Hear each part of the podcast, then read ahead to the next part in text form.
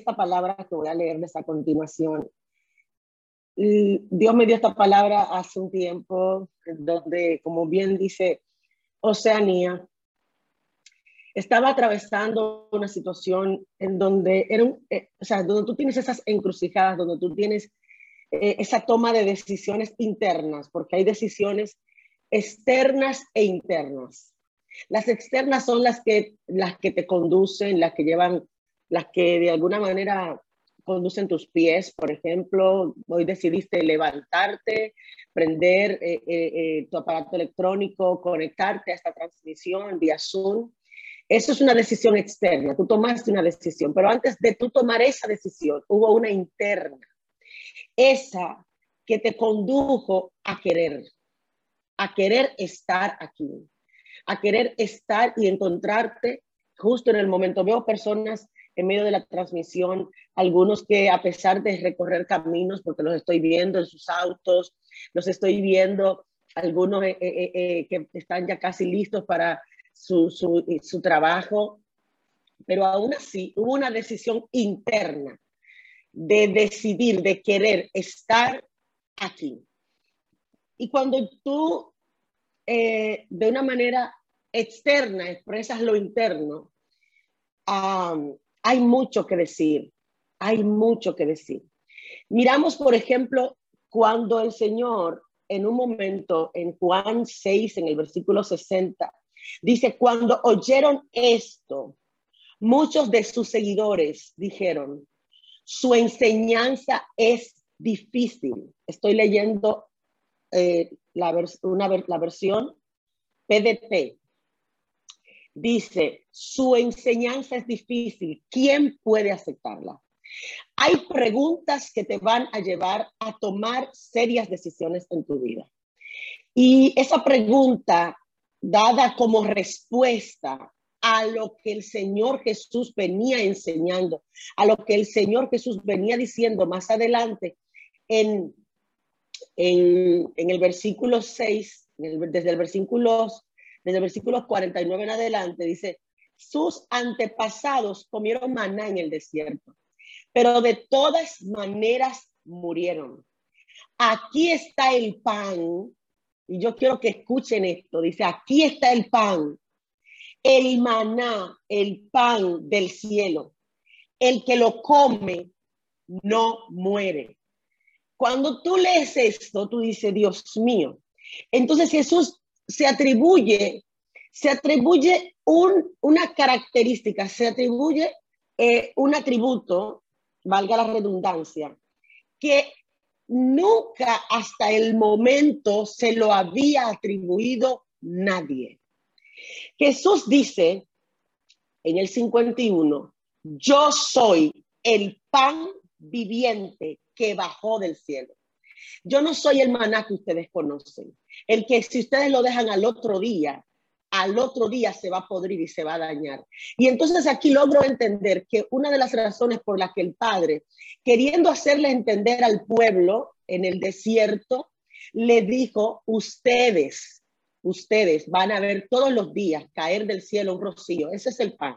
No lo guarden para el otro día, porque el único pan que podrá ser guardado por tres días y más luego podrá dar vida será mi no es lo que dice, pero lo estoy parafraseando, porque es como si lo dijera. Cuando Jesús aquí dice, yo soy el pan que bajó del cielo, si alguno come este pan, vivirá para siempre. Y entonces dice, este pan es mi cuerpo y lo entregaré para que la gente pueda tener vida.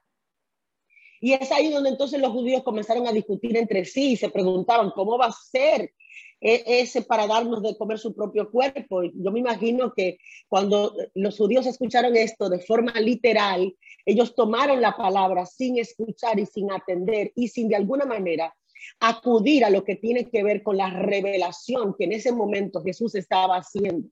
Jesús hace una revelación muy importante. Él dice, yo soy el pan, el que coma, o sea, de alguna manera el que, el que vaya a, seguirme, si no tiene la capacidad de comer internamente, si no tiene la capacidad de entender, de asumir, de asimilar quién yo soy, es imposible que pueda entender. Y dice algo, dice, les digo la verdad, si ustedes no comen la carne del hijo, del hombre, y beben su sangre, no tendrán la verdadera vida dentro de ustedes. Y cuando él habla de comer, está hablando, si ustedes no logran entender dentro de ustedes, si ustedes no, no agarran y se vuelven uno conmigo, ustedes no van a poder entender.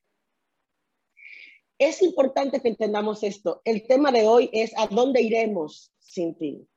Pero la verdad es que hay mucha gente que todos los días toma la decisión de ir a muchos lugares, de ir a muchos sitios de manera interna y de manera externa, a muchos lugares sin la compañía de Dios. Y vamos a ver en lo adelante por qué digo esto.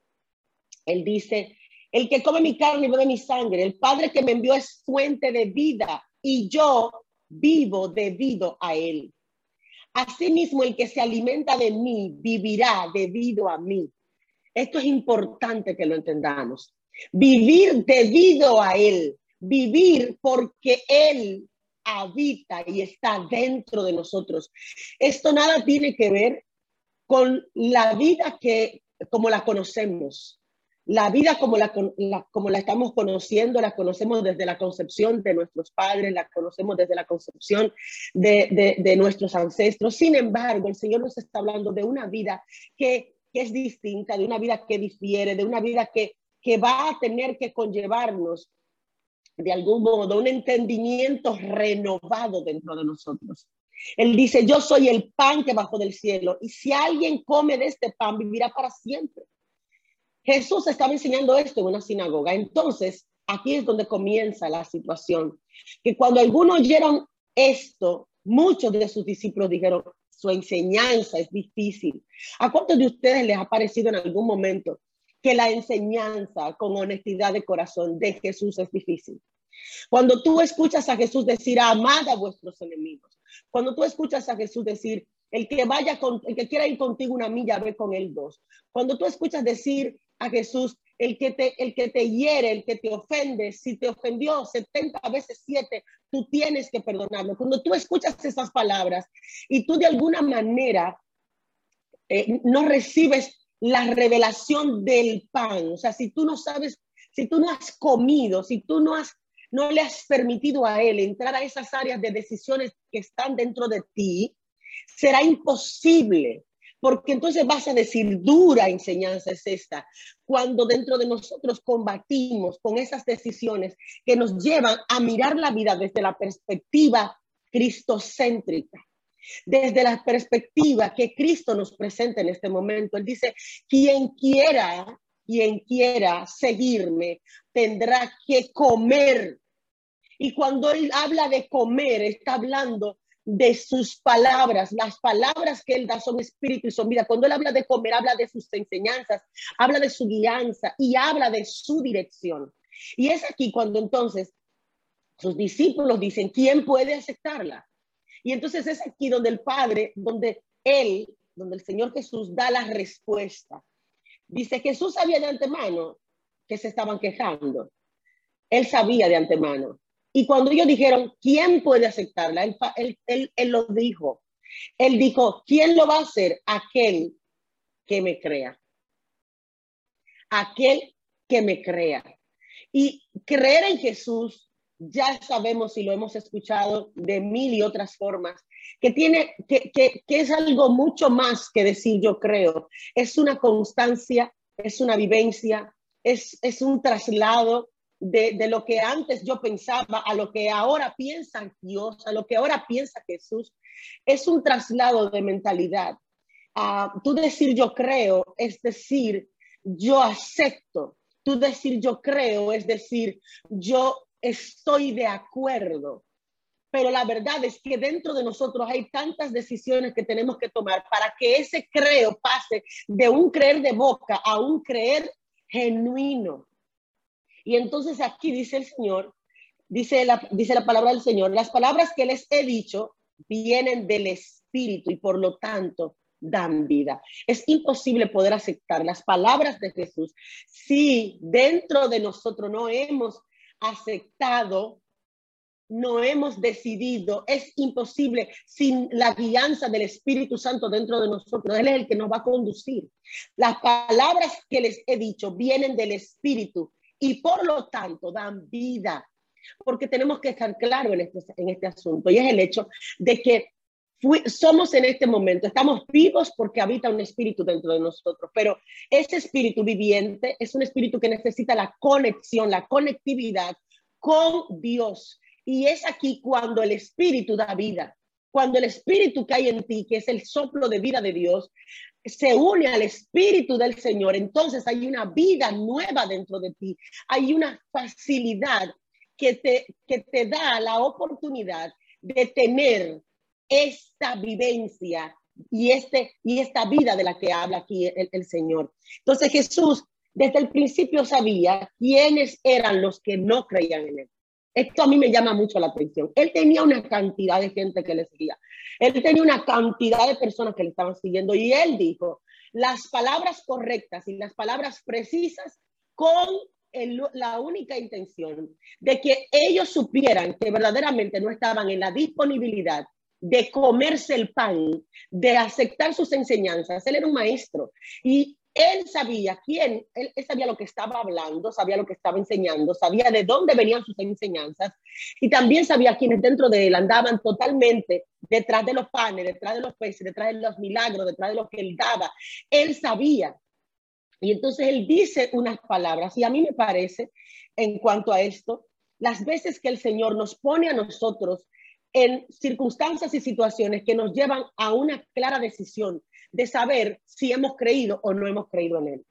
Situaciones y circunstancias que vienen a nuestra vida, póngale el nombre que usted quiera, la infidelidad de tu esposo, la situación, la pérdida de un trabajo, eh, una, una situación de enfermedad, ah, viene a tu vida el, el, hambre, viene a tu vida la desnudez, viene a tu vida la pérdida de un ser querido, viene a tu vida situaciones y circunstancias que entonces es ahí en donde esa situación te coloca en la posición en donde tú dices, creo o no creo. ¿Y a qué creo? Porque esto es muy importante. ¿A qué creo? Porque cuando él dice, se tienen que comer mi carne, se tienen que beber mi sangre, se tienen que estar dispuestos a, al padecimiento. Entonces, cuando nosotros vemos aquí a Jesús diciendo que desde el principio él sabía quiénes eran los que no creían, pero él quería dejar al descubierto a través de lo que hablaba y a través de lo que permitía que ellos mismos se dieran cuenta. Entonces él dijo esto, dijo, nadie puede venir a mí si el Padre no lo permite.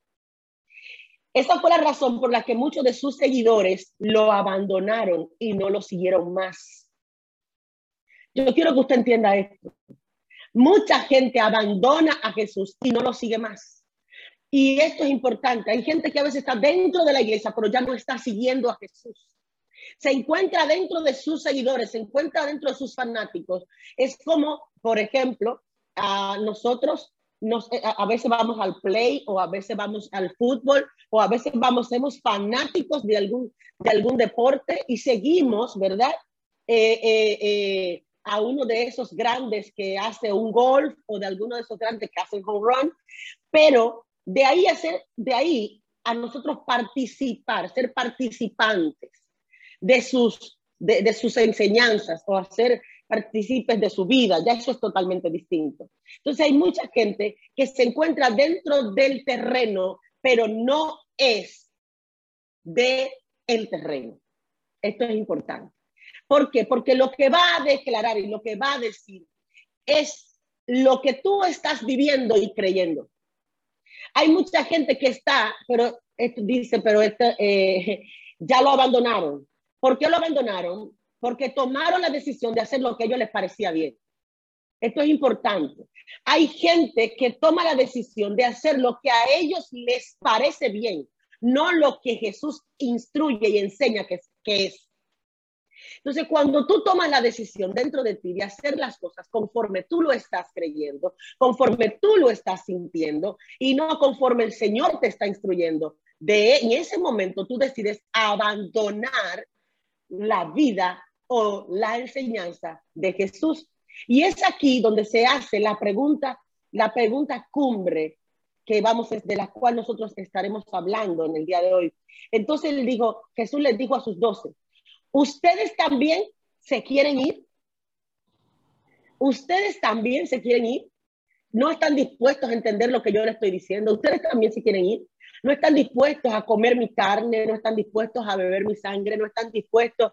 Y cuando hablamos del cuerpo, hablamos de los padecimientos. Cuando hablamos de la sangre, estamos hablando de la vida. Ustedes no están dispuestos a, a, pasar por las circunstancias y situaciones y a padecer por causa de mí, por causa de mi evangelio. ¿Saben la cantidad de personas que se convierten dentro de algunas familias y reciben tantos ataques por la familia que no están dispuestos a padecer por eso? Prefieren ser congraciados por la familia y ser eh, eh, yo he topado eh, con sin número de personas que dicen, es que mi mamá, es que mi papá, quien entendió a quién está recibiendo y lo que está recibiendo y lo que y, y a quién, de dónde viene, no lo abandona tan fácil. Y vuelvo a repetir, no estoy hablando del abandono de tu descarriarte. Yo estoy hablando del abandono de, de esas decisiones que se toman basadas en lo que dice Dios y no en lo que digo yo. Esas decisiones en las que definitivamente nosotros decimos, vamos a ver, aquí es donde se va a saber. Mi esposo decía, aquí es donde se separan los hombres de los muchachitos. Aquí es donde se separan las mujeres de las niñas, en donde tomamos decisiones maduras, decisiones que van a dar primero la evidencia de a quién yo estoy siguiendo y van a dar la evidencia de en quién yo creo, en quién yo he creído y van a dar la evidencia al mundo de que yo soy luz en las tinieblas, porque tengo a Cristo dentro de mí. Entonces, Atineo, donde sea... Pastor Atineo, permítame, permítame hacer una pregunta. Entonces, cuando esto pasa, el papel del predicador, del líder, cuando está viendo que esta persona, esta oveja, este miembro, está siguiendo más a la persona de la iglesia que a Cristo. ¿Cuál es el papel que tiene que, que tomar el predicador, el pastor, el que está, el líder de la iglesia, cuando está viendo que, eh, eh, que, el, que el miembro se inclina más a lo que dice el líder que a lo que dice la palabra de Dios.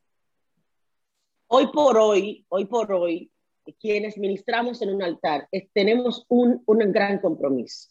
En estos días le hablaba a unas cuantas pastoras que nos encontrábamos en un Zoom y yo decía que tenemos que estar muy claros, primero, que como ministros del Señor, como ministros del altar, tenemos que llevar a la gente a estar centrados en Jesús. El, el predicador, el pastor, el guía, el líder que está llevando a la gente a centrarse en ellos, los está conduciendo en un grave error. Primero, ¿por qué? Porque a Dios le ha placido poner este gran tesoro en vasos de barro y el barro se deshace y el barro se daña y el barro se quebranta. Pero cuando tú llevas a la gente a poner su vista y a poner su mirada en Jesús, entonces lo estás guiando al camino correcto. Cuando esto ocurre, lo primero que el líder tiene que hacer es descentralizar la vida de, de donde está centrada y llevarla, centralizarla en las enseñanzas de Jesús quien conduzca a la gente hacia sí mismo está, primero, aparte de que está en pecado, está errando totalmente.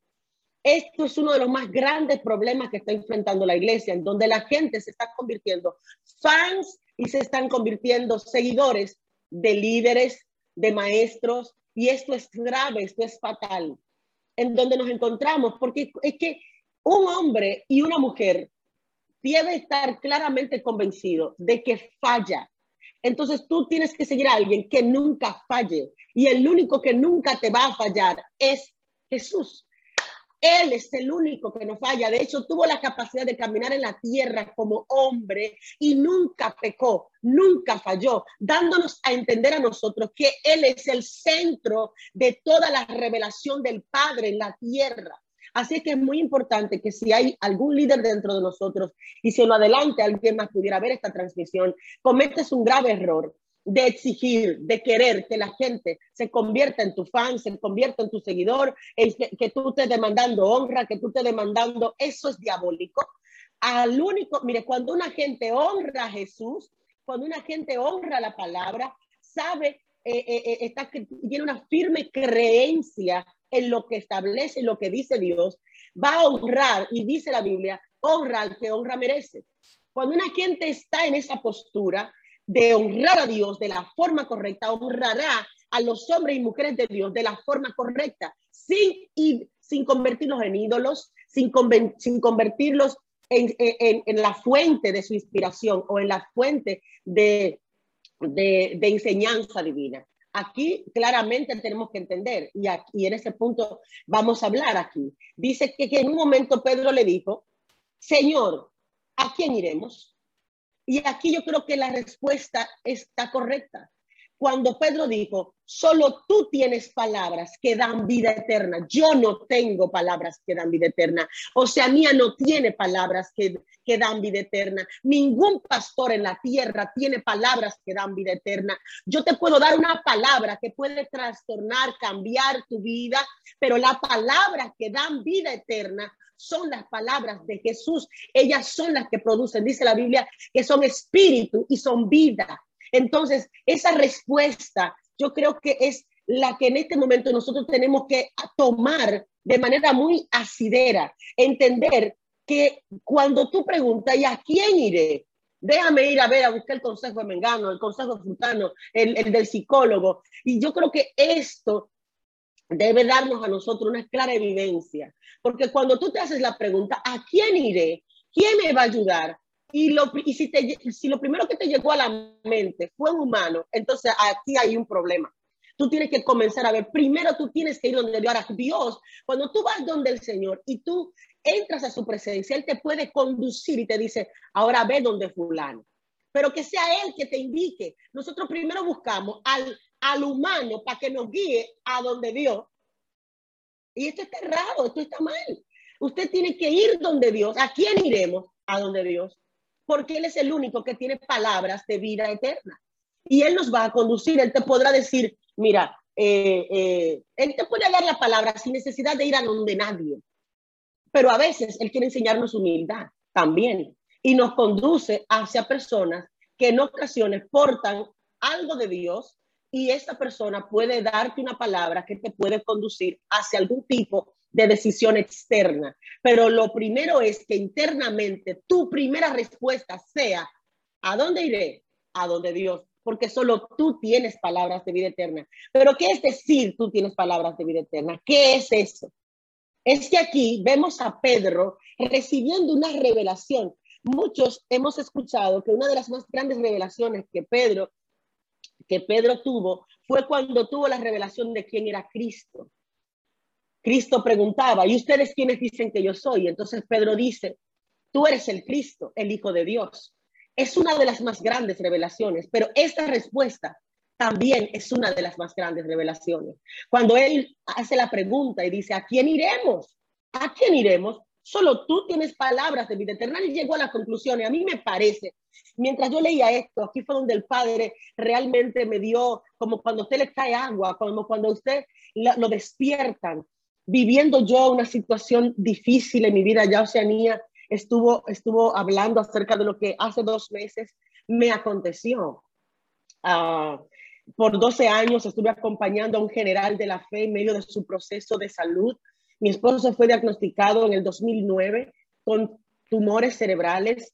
Um, a los 45 días de su diagnóstico eh, le detectaron un cáncer terminal que tardó eh, para los médicos decían que no duraba tres, meses y sin embargo duró 12 años de peregrinaje en la tierra, duró 12 años modelando a Cristo, duró 12 años profesando una fe que con honestidad de corazón les digo, para mí no era de este planeta, para mí no era de este mundo.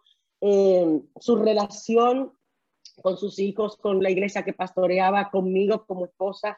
Eh, yo, yo un día le dije, negro, he intentado, he buscado en mi memoria con qué acusarte en algún punto. Me reía con eso y me decía, ¿cómo así yo negro? Pero yo estoy buscando la forma de yo ver cómo digo algo malo que tú me hayas hecho y yo no encuentro. Yo quiero agradecerte, yo comenzaba a darle gracias, o sea, un hombre que fue un buen esposo, un hombre que fue un buen padre, un hombre que fue un buen hijo, un buen hermano, un excelente pastor. Con honestidad, cuando yo veía a mi esposo, yo entendía el libro de los hechos. Hay hombres para los cuales la tierra no está lista. Yo creo que mi esposo fue uno de ellos y no lo testifico porque ya no está. Aún mientras él vivía, parte de mi testimonio es el matrimonio que Dios nos dio a consolidar a través del tiempo, del amor, del perdón y de muchas vicisitudes que fueron superadas gracias a la guía del Padre. Y él, él y yo conversábamos y hablábamos en un momento y llegaba cuando él, cuando él partió, antes de él partir, él me decía, recuerda siempre, siempre, que la palabra es tu guía. Recuerda siempre que a donde primero debes ir es a Dios. Y en un momento de dolor, en un momento de consternación, porque acabo de perder a mí, al amor de mi vida, en un momento en donde mis emociones estaban totalmente a flor de piel, y no encontrando y, entendiendo estas palabras que él me decía, voy a la palabra. Y yo le dije, Señor, estoy aquí en atención a lo que mi esposo me dijo y en atención a lo que mi corazón en este momento siente. Siento necesidad de ti. Siento necesidad de que tú me guíes, de que tú me des una palabra que me conduzca. El Señor me lleva a Juan 6, 68.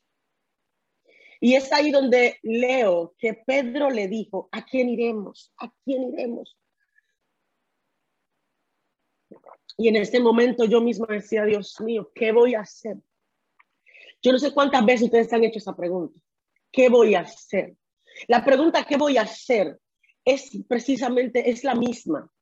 ¿A dónde iré? ¿Cuál, ¿Dónde está la respuesta? ¿Qué voy a hacer con esta circunstancia que estoy viviendo? ¿Qué voy a hacer con esta situación que me está aconteciendo? ¿Qué voy a hacer con esta circunstancia que ahora vivo? Y entonces ahí surgió la pregunta. ¿A dónde iré, Señor? ¿Qué voy a hacer? Yo no encontraba con honestidad en el primer mes de la pérdida de mi esposo y decía, ¿dónde, ¿por dónde desprendo el hilo para dar inicio a mi nueva vida? Porque una nueva vida de, de madre, de viuda, criar tres hijos, dirigir una iglesia, eh, emprender nuevamente el, camino de, lo laboral. Yo decía, ¿con qué ánimo me voy a parar en un estrado? ¿Con qué ánimo me voy a ir para una oficina? ¿Cómo voy a darle ánimo a mis hijos? ¿Cómo voy a inspirar a una iglesia a la búsqueda tuya, Señor? ¿Qué hago? ¿A dónde iré? Y entonces aquí llegó la respuesta.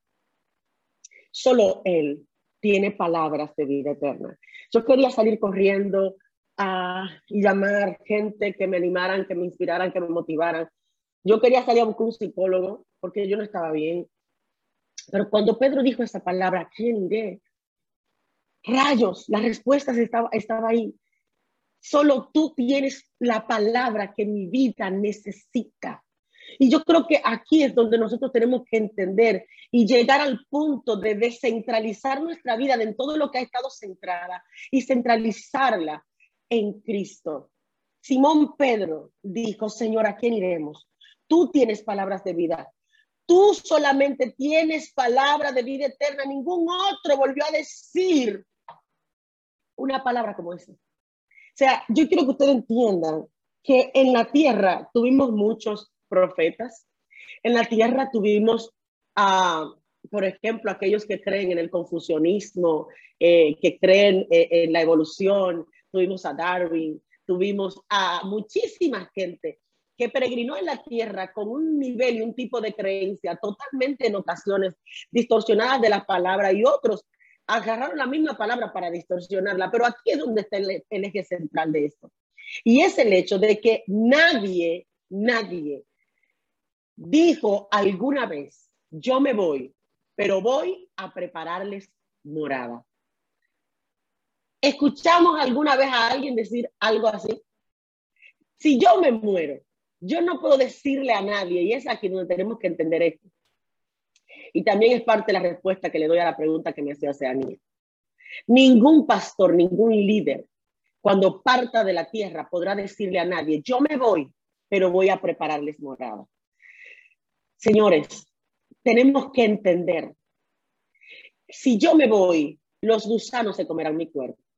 Yo no puedo prepararle morada a nadie. Pero nosotros tenemos a quien ir para, para entrar dentro de las moradas que Él se fue a preparar. el punto y el eje central de lo que quiero hablarles en esta mañana es que nosotros tenemos que tener claro, claro, estar convencidos que Pedro tuvo una revelación en ese momento. Él dijo, cuando él dijo, ¿a quién iremos? Yo me imagino esa mente, porque fue parte de lo que yo viví, demostró la seguridad de la decisión que él tomó. Entonces aquí es donde yo quiero hablarle a las ciento y pico de personas que están conectadas el día de hoy. Tenemos que entender, tener una clara, firme decisión de a quién le hemos dicho, Señor, yo te acepto como Señor y suficiente Salvador, en medio de la prueba, en medio de las circunstancias, en medio de la crisis. Cuando esto a mí me pasó, que yo dije, ¿qué voy a hacer con mi vida? ¿Y ahora qué hago? ¿Cómo voy a desprender el hilo para comenzar a darle forma a esto? Y el Señor me hizo entender, pero yo soy tu Dios. Yo soy tu Dios. ¿A quién irás? A mí yo tengo la palabra de vida eterna. Y cuando fui al Señor, yo no le puedo describir a ustedes a partir de ese momento, cuando fui al Señor en la convicción de que no había nadie más que pudiera, porque aquí es donde está el punto. Cuando nosotros vamos donde Dios, pero vamos con, la, con la mente llena de opciones, que si Dios no hace, entonces voy aquí, voy allí, voy allá. Ir donde el Señor, entendiendo que Él es la única opción. Él es la única opción. Cuando el Señor le dijo a Pedro, sígueme, Él soltó las redes. Y tenemos que entender en qué momento fue que Pedro decidió soltar las redes. Fue en el momento de su mayor pesca, fue en el momento de su mayor gloria de pescador. Y en ese momento el Señor Jesús le dijo, sígueme. Y Pedro, en el momento que dijo, ¿y a quién iré? Si yo te seguí, yo dejé todo por ti. La pregunta es, ¿cuánto de, los, cuánto de nosotros podríamos decir, yo dejé todo por ti? Y cuando hablo del todo, yo no estoy hablando, solo, yo no estoy hablando de las cosas efímeras. Hay mucha gente que Dios le va a demandar eso, pero hay personas que todavía no han dejado de ser ellos mismos a merced de que Cristo sea en ellos. Cristo, sé tú en mí la esperanza de vida. Produce tú en mí la esperanza que necesito para el momento que ahora estoy viviendo. Produce tú en mí esa convicción. Yo no estoy aquí porque, ay, yo, yo, yo me fui de la iglesia porque a mí yo me enfermé y no me llamaron, no me buscaron, no me... Eso es diabólico. ¿Por qué y Jesús? Jesús dice su palabra que te amó y se entregó por ti en la cruz del Calvario. Esas ñoñerías eclesiásticas tenemos que dejarlas, porque ¿a quién iremos? ¿A quién iremos? Si solo tú tienes palabras de vida eterna, solo el Señor las tiene. Cuando Pedro dijo eso, dijo, demostró la seguridad de la decisión. Porque él dijo, pero yo dejé las redes, yo abandoné mis intereses económicos. ¿Cuántos de nosotros están dispuestos a abandonar sus intereses económicos por los intereses del reino? Pero a veces todas las decisiones que tomamos van en gira y en mira a que mi reino personal crezca, aunque el reino de los cielos se mantenga a nivel eclesiástico, a nivel personal, en el mismo lugar. No, no nos ensanchamos para que el reino de Dios se expanda. Cuando Pedro dijo esto, yo pude de verdad entender y cuando leía, yo decía, Dios mío, es que esta gente dejaron atrás todo al oír las palabras del maestro cuando dijo, sígueme. Ahora nosotros escuchamos al maestro decirnos, sígueme, pero todavía continuamos con todo todas las malas mañas, todos los problemas emocionales, todos los problemas mentales, en el sentido de que todos los pensamientos nos gobiernan, todos los pensamientos nos dominan. Y aquí tenemos que estar claros. Nuestros pensamientos son deben ser los pensamientos que agradan al Señor. Entonces, se equivocan los que abandonan al Señor. Cuando Pedro dijo, ¿a quién iremos? En ese, en ese, en ese a quién iremos hay tanto que abordar. Hay tanto que aprender. ¿A quién iremos? Se equivocan los que te abandonan. Se equivocan. Quien decide abandonar el camino del Señor está claramente evidenciando que se equivocó. Seguir a Cristo es lo mejor que le puede pasar a un mortal. Y yo quiero que ustedes, las que están ahí, los que están conectados, puedan sentir dentro de ustedes la alegría, el gozo de poder decir, yo soy seguidor de Cristo, pero no, yo no soy un fan, un seguidor, que aquí hay un punto. Cuando hablamos de ser un seguidor, estamos hablando de ser un discípulo. No estoy hablando de los seguidores que ahora siguen en Instagram, como Instagram, que los seguimos en las redes, los seguimos y el día que no me gustó lo que digo, lo dejé de seguir. No, cuando yo lo sigo, yo sigo a Cristo, es seguir sus pisadas.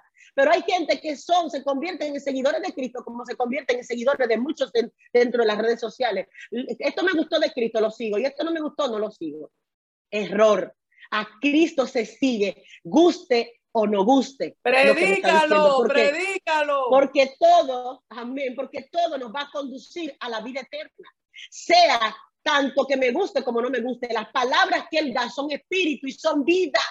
Las palabras que Él da nos conducirán a la vida eterna, a la corrección de una naturaleza caída, a la corrección y a la redefinición de una vida en el Señor. Entonces es importante que entendamos esto. Cuando Pedro dijo, ¿a quién iremos? Él dijo, se equivocaron, todo lo que te abandonaron, todo lo que se fueron, todos los seguidores que no aguantaron tu palabra, se equivocaron. Nosotros te seguimos porque entendemos que en ti está la esperanza de vida. Nosotros te seguimos porque entendemos que en ti se encuentra nuestra esperanza de vida eterna. Nadie más ha prometido. Vinieron, vino Moisés, vino Abraham, vino eh, eh, eh, Jacob y ninguno de ellos dijo, yo me voy a prepararle morada. No, ninguno de ellos dijo eso, pero tú estás diciendo que cuando tú te vayas nos va a preparar morada, tú nos vas a dar acceso directo y conexión directa con el Padre. Entonces esto es importante que nosotros lo entendamos. Tener a Cristo en el corazón es uno de los más grandes privilegios. Si hay alguien que te está haciendo bullying porque tú eres cristiano, si hay alguien que en definitiva, si tú estás siendo eh, eh, eh, abucheado de algún modo o, o quieres sentirte avergonzado porque tú estás en el Evangelio, yo vine a decirte que no está bien. ¿Por qué? Y si estás pasando por algún tipo de vituperio, si estás pasando por algún tipo de situación en donde enfrentas una crisis de decisiones, decide por Cristo. Decide por Él, decide seguirlo a Él, decide hacer lo que Él dice a pesar de que te cueste, a pesar de que te duela. Él es el pan que descendió del cielo. Cómete ese pan. Cuando te digo que te comas ese pan, es que te comas la palabra, degúyela agárrala, tómala, hazla tuya y camina en base a eso. Que cada decisión que tú tomes el día de hoy la tomes basada en lo que Cristo dice, no lo que te estoy diciendo yo, en lo que Cristo dijo. Y Él dijo en su palabra, yo soy el pan de vida. Se equivocan los que abandonan al Señor. Ellos vienen por los panes y los peces. Hay que entender por qué viniste tú. Aquí yo quiero que en este punto quiero que redefinamos nuestro nivel de seguimiento al Señor. ¿Por qué viniste tú? Tú viniste para ser discípulo de Cristo, tú viniste para ser un seguidor. Viniste por los panes, viniste por los peces, viniste por los milagros. Hay mucha gente que viene por los milagros. Y en este sentido es importante que nosotros definamos este asunto. Internamente que tú lo definas. ¿Por qué yo sigo a Cristo? ¿Por qué estoy aquí? ¿Por qué me he convertido en un discípulo, en un seguidor de Él? ¿Por qué? Por los panes, por lo que me da. Y cuando no te lo dé, ¿qué va a pasar? Y cuando Él decida y diga, cuando Él diga, eh, tú, tú viniste por un milagro y si no te doy el milagro, aún así estarías dispuesto a amarme. Y si no te doy lo que tú me estás pidiendo, aún así estuvieras dispuesto a continuar amándome. Esto es muy importante que lo entendamos. Te está hablando alguien que creyó por 12 años que Dios iba a levantar a su esposo de la cama y lo vio partir. Ahora mi pregunta es, ¿en dónde está? ¿En dónde está la esperanza de vida? ¿Está en el milagro que yo estaba esperando que él hiciera o está en que él me prometió una vida y una morada eterna? No aquí, porque ese es el punto. Que estamos tan enraizados en esta tierra, tan, tan apegados, que todo lo que pedimos, lo pedimos para que, para que aquí sea manifestado. Pero hay cosas que no se van a manifestar aquí. Hay cosas que se van a manifestar allá. Y esto es importante que lo entendamos. Yo, en un momento de mi vida, le dije al Señor, Señor, ¿a dónde iré? Y la respuesta fue, ven a mí. Yo solo, solamente yo tengo la que tú necesitas. Hoy vine a decir a todas las personas que están ahí conectadas, solamente Él tiene lo que tú necesitas. Yo no sé a quién tú estás pensando ir, si quizás tú dices, bueno, yo tengo que ir un psicólogo, yo necesito ayuda, mira, la ayuda la da Cristo. Cristo tiene todo lo que tú necesitas. Redefine tu nivel de fe, redefine tu nivel de creencia en estos días tuve la oportunidad de sentarme con alguien que me entrevistaba y me decía, ¿cómo ha sido para ti atravesar el peregrinaje de la vida de servicio al Señor? Yo le decía, ha sido toda una aventura. He tenido que amar a Dios no por lo que tengo ni por lo que me da. He amado a Dios porque es Dios. Y simplemente por eso. Por quién es Él y por lo que Él es y por lo que representa en mi vida. Cuando yo perdí mi hija, mi única hija, la única hija que tenía, estando en un servicio de adoración, estando diciéndole al Señor, yo no me olvido de esta canción, eh, en el libro Aiser que escribí, que es un libro en el que pretendo inspirar a muchas mujeres a un mayor nivel de fe y de seguimiento al Señor. Yo cantaba ese domingo, yo decía, te daré lo mejor de mi vida, te daré lo mejor cada día. Y yo cantaba, será mucho más que una canción. Mi obediencia es mi mejor adoración. Yo estaba cantando eso con, y lo estaba cantando con una convicción. Y yo me imagino al Padre. Yo me imagino a Jesús sentado al lado del Padre, diciendo, vamos a ver si lo que ella está cantando es cierto. Y mientras yo cantaba y adoraba, por otro lado se estaba dando un hecho, un suceso. Mi hija estaba en ese momento muriendo. De una manera muy trágica, de una manera muy difícil. No pretendo detallarles, no detallo todo lo que viví en, ese, en, ese, en esa experiencia y en ese momento de mi vida, en el libro que escribí llamado Aister, El origen de una ayuda idónea. Cuando yo estaba cantando eso, lo estaba cantando con una convicción, pero hay palabras que salen de nuestra boca que serán probadas por la circunstancia y la situación que usted va a vivir. Por ese momento de traición, por ese momento en donde tu esposo te falla, tus hijos se rebelan, por ese momento en donde pierdes el empleo, por ese momento donde la deuda te arropa, por ese momento en donde te están cobrando de manera compulsiva, por ese momento en donde la enfermedad llegó, por ese momento donde perdiste ese ser querido. Hay palabras que salen de tu boca, de yo te amo, Señor, que son, son totalmente probadas en el momento que estás pasando las circunstancias. Yo recuerdo como ahora, cuando yo iba entrando por, la, por el lugar a donde me llevaban, yo decía, pero si mi hija sufrió un accidente, llévenme por emergencia, no me lleven por la morgue. Cuando yo vi que me estaban entrando por la morgue yo me topé con el cuerpo sin vida de mi única hija, el fruto del amor de dos jóvenes que habían servido a Dios con una pasión impresionante, que habían conducido a muchos jóvenes a, una vivencia y a una experiencia con Dios. Yo decía, yo en un momento dije, Dios mío, ¿qué es esto? Mientras yo estaba adorando, por su lado el Señor estaba ejerciendo su soberana voluntad sobre mi vida. Porque esto es un punto muy importante. Y cuando esto estaba ocurriendo, yo recuerdo como ahora que cuando yo tuve la impresión, fue un choque tan fuerte, en ese momento yo no le puedo describir a ustedes lo que me invadió. Me invadió un una, una, una, situación en mi cuerpo, yo sé que fue del Espíritu, y yo comencé a decir, Señor, de oídas te había oído, ahora mis ojos te están mirando, están mirando tu soberanía, yo solo te pido que no me, per, no me dejes cuestionar. Enséñame en medio de este proceso a amarte de verdad. Esta oración justo frente, yo no había, yo no toqué el cuerpo de mi hija sin antes hacer esta oración. Yo no sé cómo lo logré, que soy honesta, todavía yo no sé cómo yo hice eso. Los que estaban alrededor mío pensaban que yo me estaba poniendo loca. Tengo una hermana que me dijo, llora, llora. Y yo le dije, no, este no es momento de llorar, es momento de clamar a Dios que me dé la fuerza, que me dé la fortaleza, porque esto no será fácil resistirlo.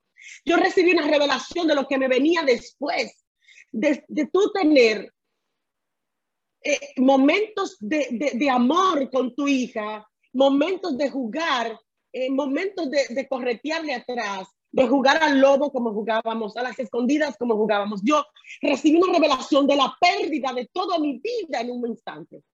Y yo dije, ¿cómo voy a pasar esto? ¿Cómo lo voy a atravesar? Y en ese momento de tanto dolor, no fui yo, no fui yo, yo no pude tener la capacidad para eso, yo jamás podría creer que pude tener esa, esa fuerza. Me invadió su espíritu Me invadió su presencia y yo elevé mis manos en esa morgue. Y la oración que le hice al Señor permaneció, porque hay momentos de circunstancia y de situación que ameritarán de ti la toma de decisión, de la búsqueda correcta en el lugar correcto. Hay gente que le van a llorar a la situación, que le van, que van a, a, derramarse en lágrimas, pero hay un momento que las lágrimas tienen que detenerse, retenerse y hacer el clamor correcto. Y hay un momento que para llorar, como hizo Ana, derrámese. Usted solamente tiene que recibir la guía del Espíritu Santo. Vuelvo a repetir, no fue algo que salió de mí. La gente pensaba que yo estaba loca, pero lo que pasó después, lo que pasó después fue horrible. Fue un año completo soñándome todos los días con mi mente. Yo llegué casi a estar loca. Yo, mi cerebro, mi cerebro comenzó a mirar, a mirar literalmente a mi hija corriendo en la casa. Me tuvieron que sacar de la casa donde yo vivía porque yo salí como loca a jugar las escondidas con mi hija que ya no estaba. Tuvieron que, trasladarme a muchísimos lugares para yo poder sostener mi vida emocional. Necesité de gente a mi lado, gente que fue guiada y conducida por el Señor, la gente que Dios proveyó para esa crisis, porque hay cosas que Dios va a proveer en medio del proceso y en medio de las circunstancias que tú estás viviendo. Pero lo más importante que tú entiendas es que a quién irás.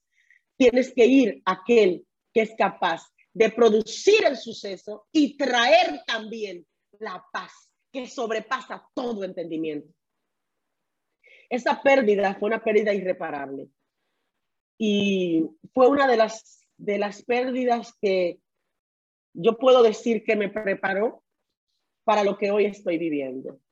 Porque conocer la soberanía, hablar de la soberanía de Dios es una cosa, experimentarla es otra. Experimentar que el Señor te lleva tu hija, tu economía en todos los niveles, quienes han atravesado, familias que han atravesado por cáncer, saben lo que el cáncer le hace a la economía. Se la come. Se la come literalmente. Acaba con la economía. Oceanía, ¿quieres decir algo? estoy escuchando tu testimonio y la verdad es que eh, aquí hay muchas hermanas que han pasado situaciones similares están escribiendo, están diciendo eh, que entienden y estás diciendo la soberanía. No siempre entendemos la soberanía de Dios, no la entendemos. Y la gente como tú, mi amada pastora, que ha pasado por esos procesos, que le costó entenderla, son las que pueden explicarlo. Pero como tú dices, no es lo mismo escucharlo que pasarlo y entenderlo. Así, es. así es. Eh, cuando tú experimentas a Dios en ese, en ese aspecto, aquí es donde entonces queda en clara evidencia eh, sus, sus propias palabras. Él habla y dice, yo, eh, cuando tú entiendes quién es Dios en tu vida, tú sabes que Él puede hacer lo que Él quiera cuando Él quiera, porque tú eres de su propiedad. O sea, cuando nosotros decimos pueblo suyo somos y ovejas de su prado, eh, el pastor coge la oveja y la trasquila cuando él quiera. Tenemos que tener esto claro. O sea, tú eres pueblo de Dios, ¿entiendes? Cuando Dios te quiere pasar por un proceso. O sea, tú eres de Él. Entonces, cuando tú dices, yo soy pueblo suyo, tú estás diciendo, haz conmigo lo que tú quieras. Entonces, si lo que Él quiere contigo en ocasiones pasar por circunstancias, y yo sé que aquí lo más probable hay mucha gente que ha escuchado, Dios te va a bendecir, Dios te va a prosperar, Dios te va a multiplicar, Dios, mira, yo tuve mucha gente que al ver la condición y todo lo que mi esposo pasó, que yo no podría, yo no podría en este espacio que tengo, poderte ni siquiera dar un resumen, porque fue demasiado. Todo lo que nosotros vivimos, la cantidad de escasez a la que nos enfrentamos. Esta mujer que tú ves aquí, llegó a pararse, llegó a tomar una caja de lapiceros, no teniendo cómo alimentar a su hija, cómo alimentar a sus hijos, que ya después que yo perdí mi primera hija, Dios me dio tres maravillosos hijos. Embarazada, llegó a tomar una guagua del 9, de donde yo vivo al 9, con una caja de lapiceros entrar dentro de esa guagua y comenzar a venderlo. Lapicero por lapicero. Mi esposo se enteró de eso ya después, porque yo sé que si él, si él sabía que yo hice una cosa así, le daba una cosa. Pero él estaba en cama y él necesitaba en ese momento una ayuda idónea. Y yo, embarazada, nadie me daba trabajo. En este país a nadie le da empleo embarazado. Ah, la economía estaba en el piso. La iglesia se quedó de 370 personas como con 70 gente. Los pocos fieles que quedaron. Porque tú sabes que cuando tú estás pasando por situaciones y circunstancias, no todo el mundo se queda alrededor. Pero vamos a ver qué, qué hace, qué pasa con tu corazón cuando todos se van. ¿Sigues amando al Señor y a las personas que se fueron? ¿O eres de los que dicen, los que no estuvieron conmigo en mi proceso no estarán conmigo? Ay, por favor, ¿quién estuvo con Cristo en la cruz? Ninguna. Nadie, nadie estuvo en la cruz con Cristo. Y sin embargo, somos bendecidas y beneficiadas de ese sacrificio en la cruz. Entonces, el que te fue y se abandonó, bendícelo, gózate y, y, y, ámalo. Eso es lo que tú tienes que hacer. Eso es lo que dice la Biblia. A quien se fue, bendícelo y síguelo amando igual. O tú nada más lo amabas cuando estaba contigo. No tiene la capacidad de amar también cuando se fueron. Tiene que tener esa capacidad. Entonces, el punto fue que yo me vi pasando todas esas situaciones. Y, cuando yo meditaba en esa palabra, cuando el Señor hace, hace eh, varias semanas me dio esta palabra, eh, me, me o sea, es como que miré todo, es como cuando, cuando dentro de mí fue un golpe. Esa palabra fue un golpe a mi mente, un golpe a mi corazón, pero un golpe que me trajo bienestar, porque me acordé de todo eso que yo había vivido. Y yo dije, pero ¿a quién iré? Si lo que yo pasé no me mató, fue porque tú permitiste que me quedara viva y tú me sostuviste, me diste paz y me ayudaste a transcurrir y a caminar. De la misma forma, el Dios, el Dios que lo hizo ayer también lo va a hacer hoy. Lo que yo estoy viviendo, lo que estoy atravesando, lo podré lograr atravesar si voy al lugar correcto. ¿A quién iré? A Cristo. Solo Él tiene palabras de vida eterna y termino con esto. Cuando tú entiendes, eh, tú tienes que buscar que, lo que, que el interés que te una con Cristo sea un interés genuino, de seguirlo y darlo todo por él. Un interés genuino, no el interés de yo estoy aquí para que Dios me sane, yo estoy aquí para que Dios eh, eh, eh, amance a mi esposo, porque hay, muchos, hay muchas mujeres que, que buscan a Cristo como buscan al brujo, para que lo amancen al marido. amadas, vine a decirle que no, Cristo no está para amansar a nadie. Cristo está para que nosotros entendamos que Él es el pan que descendió del cielo, que comamos su carne, que bebamos su sangre y participemos. Vuelvo a repetirte, yo sé que muchos de los que están aquí, lo más probable que han escuchado, eh, Dios te va a multiplicar, Dios te va a dar, yo no digo que no, yo no digo que no, yo sé que Dios bendice, multiplica y prospera, yo estoy consciente de eso, el Señor le dijo a Abraham, te bendeciré y serán benditas en ti todas las naciones de la tierra. Pero también hay mucha gente a la que Dios escoge para que sean participantes de su padecimiento. Y usted tiene que hacer como dijo Pedro en primera de Pedro, somos bendecidos, bienaventurados de poder ser participantes de su padecimiento. Lo que tú digas, lo que tú haces y de alguna manera donde tú conduces tus emociones, estarán diciendo a quién has sido. A quién has sido. Si fuiste a Cristo, yo estoy seguro que vas a tener una paz que sobrepasa todo entendimiento por encima de lo que tú estás viviendo. Hay algo que a mí me llama mucho la atención. Leía en estos días. Eh, esa pregunta de Pedro muestra gran conocimiento de la situación interior del hombre. ¿A quién iré? Eso que, que esa, esa, esa pregunta te va a conducir a una decisión. Entonces, la decisión que tú hagas, cuando tú digas a quién iré, lo que tú hagas después de esa pregunta, es lo que va a redefinir tu vida y tu creencia. ¿A dónde iré? Si vas a Cristo, vas a recibir palabras de vida eterna. ¿A dónde iré? Si vas donde el pastor a buscar primero el consejo del pastor, lo más probable es que vas a recibir un, un, consejo errado. Y te lo estoy diciendo porque tienes que entender que, es que somos falibles, es que no somos perfectos, es que erramos. Erramos.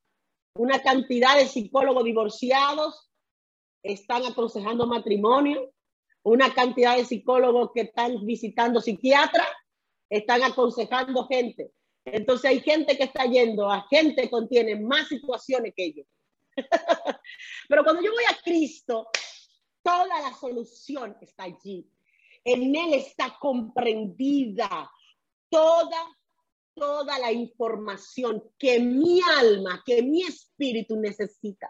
En Él se encuentra la fuente inagotable de conocimiento, la fuente inagotable de información. Él conoce el pasado, el presente, el futuro. Él sabe lo que yo estoy viviendo ahora, conoce lo que me va a pasar después. Por lo tanto, cuando yo le pregunto a Él, estoy dirigiéndome a quien me va a guiar a puerto seguro.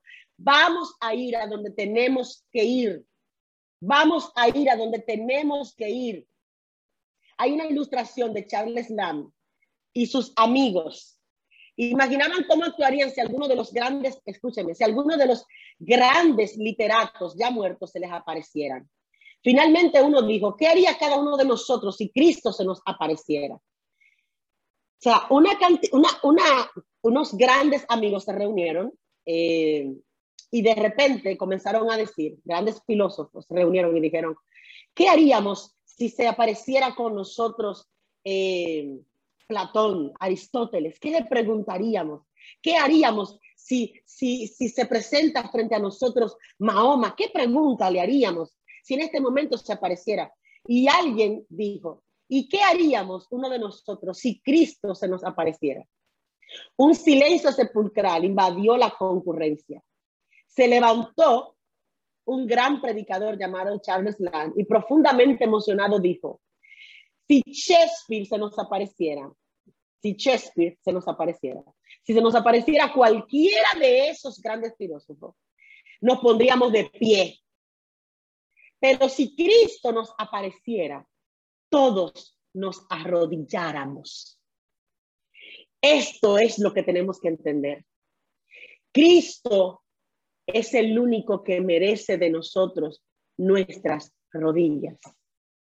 Arrodillémonos delante de Él. Vayamos delante de Él, haciéndole entender a nuestra alma, a nuestro cuerpo, a nuestro espíritu, que a dónde iremos si solamente Él tiene palabras de vida eterna. Que Dios les bendiga y que Dios les guarde. Amén, amén. Gloria a Dios, amada hermana. Mientras más te conozco, más te amo de verdad eh, ha sido una bendición que estés con nosotros en esta mañana, que es la primera vez que participas, que yo sé que no va a ser la única, porque el Señor nos, eh, se ha placido eh, de darnos a tantas mujeres y hombres que han estado con nosotros, levantándose bien temprano en la mañana, a traer palabra de Dios, palabras que nos confrontan, porque esta mañana hemos sido confrontadas Hemos recibido palabra de paz. Hemos recibido palabra de consuelo. Si tú, si tú chequeas el chat, cuántas mujeres que han pasado situaciones similares han recibido consuelo de lo alto, entendiendo, comprendiendo que solamente podemos ir a Jesús, que solamente podemos ir a Él, que no estamos viendo cómo las personas van a un funeral y personas que nunca han buscado del Señor, entonces ese día quieren orar, ese día quieren clamar, pero nosotros tenemos la ventaja, la gracia de poder ir, a buscar de su plenitud todos los días. Gracias, amada mía. Las dejo con las hermanas que están guiando. Te amo en el amor de Cristo. No sé si alguna hermana ahorita quiere hacerte alguna pregunta. No sé si tienes el tiempo, pero las hermanas se pondrán de acuerdo. Dios te bendiga. Y te prometo que uno de estos días voy a llegar a San Francisco de Macorís a estar contigo toda una mañana y tarde.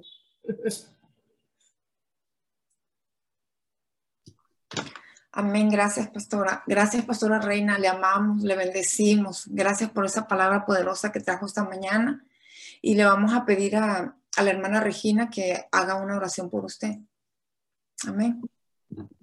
Amén. Extiendan sus manos hacia la pastora Reina Tineo extiendan sus manos, manos santas. Aleluya. Manos santas.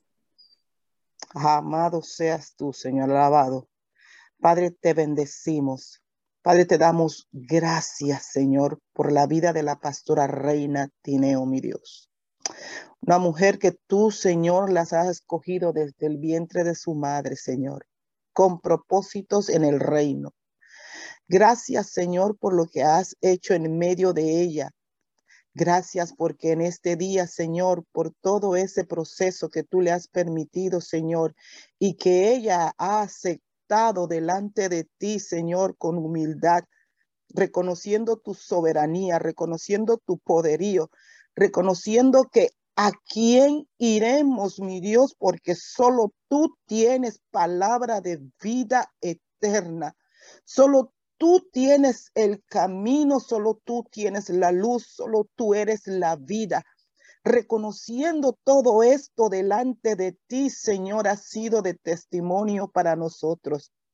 Te doy gracias por ella, mi Dios. Sigue usándola, sigue bendiciéndola, sigue dándole más y más de ti, Señor, para que ella pueda con todo el denuedo, con toda la libertad, con toda la autoridad que tú le has dado, Señor, impartir tu palabra, bendito sea tu nombre, palabra de verdad, palabra que transforma, palabra que restaura, palabra que levanta, palabra que aleluya, hace lo que ella es enviada a hacer y no retorna a ti vacía, Señor. Gracias, mi Dios. Gracias por esas palabras que has puesto en sus labios para a nosotros, Señor, darnos esa paz, ese ejemplo, esa guianza. Señor, que cuando estemos en dificultades, en angustias o en pruebas, mi Dios, reconozcamos que tú eres la vid y que nosotros somos los pámpanos y que lejos de ti, Señor, nada podemos hacer. No hay fruto. No hay fruto, Señor, porque tú eres el que los hace en nosotros germinar, mi Dios.